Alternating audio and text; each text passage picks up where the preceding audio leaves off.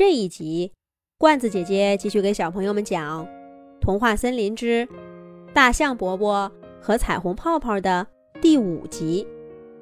原来呀，狮子兔遇到的那个吐彩虹泡泡的大象，并不是大象伯伯，而是大象伯伯的弟弟长鼻。这兄弟俩长得几乎一模一样，除了长鼻的鼻子上。有童年被狮子抓伤留下的疤痕，几乎没有办法区分。跟定居在童话森林的哥哥不同，这位叫长鼻的大象，始终过着四处游历的生活。多年来，他走南闯北，去过许多的地方。也因为这样，一把年纪了，还保持着活泼的天性。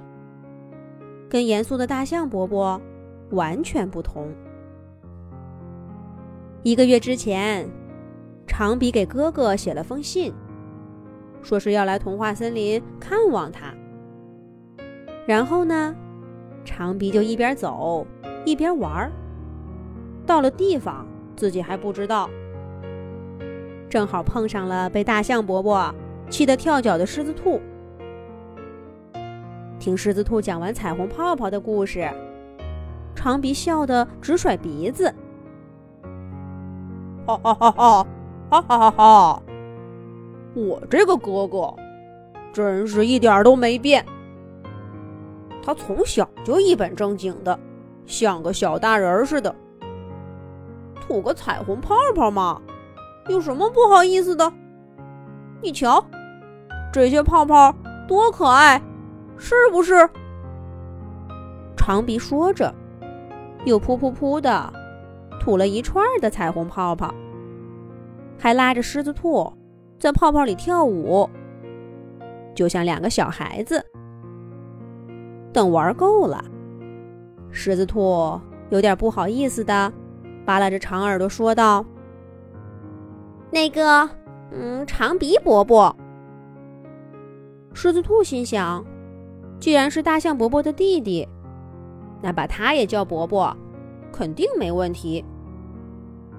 可没想到，长鼻把鼻子一卷，对狮子兔说：“快别这么叫我！什么叔叔、伯伯、阿姨，叫的麻烦，听的也难受，显得我像个长辈似的。我最讨厌当长辈了。”我不过就是比你年纪大些嘛，又没什么了不起的。你就叫我长鼻，我叫你狮子兔，像好朋友一样，不好吗？现在你有什么要对我说的吗，我的好朋友狮子兔？长鼻一边说，一边把一条前腿扭到另一条前腿的后面。做了个滑稽的请的姿势，把狮子兔给逗乐了。好，就叫你长鼻。狮子兔豪迈的说道。不过还是怪不好意思的，刚刚把你错认成大象伯伯，还冲你大吼大叫的，得跟你道歉才是。不过说起大象伯伯，我真是不懂。他干嘛要否认吹彩虹泡泡的事儿呢？还对大家说是我在编故事骗人。我狮子兔有时候是爱捉弄下人，可这件事儿我看得清清楚楚，绝不会错。看得出，狮子兔依旧很生气。他反复强调，大象伯伯伤害了他的名誉。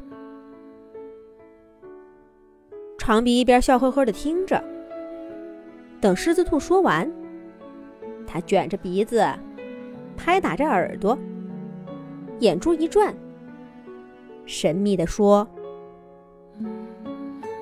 要不这样，咱们捉弄一下我的哥哥，让他自己在小动物们面前暴露彩虹泡泡的秘密。”你看怎么样啊？这怎么可能呢？大象伯伯连私下吹个泡泡都不愿意承认，怎么会把这件事儿主动暴露呢？狮子兔不解地问道。长鼻把狮子兔卷到自己嘴边，贴着它的长耳朵，小声说了一番话。狮子兔听得连连点头。听到最后，还咧着三瓣嘴笑了起来。好，好，好，就这么办，不怕大象伯伯不肯承认。狮子兔拍着爪爪，高兴地说道：“可是，大象伯伯会不会……”一想到大象伯伯严肃的表情，狮子兔。很快又有了顾虑。